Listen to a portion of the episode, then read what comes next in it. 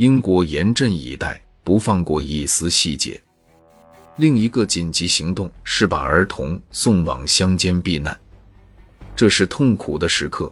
他们的姐姐、母亲和祖母加入到战斗中，每个妇女都必须保卫家园，对抗可怕的德军伞兵。男人们都加入地方志愿军保卫家园，甚至连第一次世界大战的退伍老兵也不例外。这些身体健康的人们自愿组织起来，同时在敦刻尔克获救的军队也进行了重整。美国提供了步枪、机关枪和防空炮，大家都努力把技术练到完美。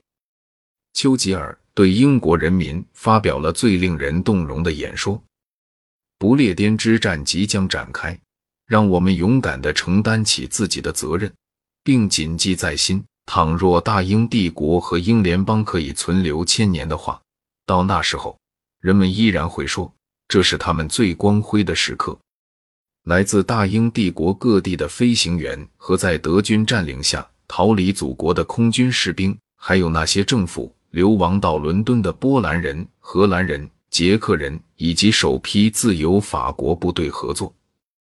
许多英国飞行员是牛津和剑桥的学生。其中一个叫理查德·希拉里的人后来写道：“人们说我们是知识分子，说我们对现实不抱任何幻想，被宠坏了。媒体说我们是迷惘的一代，说我们肤浅、自私又自我。”这场战争不需要英雄主义，但是请给我们机会向世界证明，我们或许没有纪律，但是对付在希特勒的教条下长大的人，我们势均力敌。德军飞行员接受的是希特勒青年团的训练，带有报复的想法，他们觉得自己天下无敌。从法国被占领机场起飞。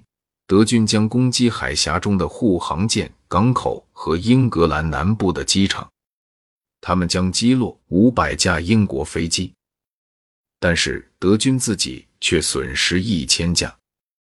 英国飞行员苦苦坚持，竭尽全力。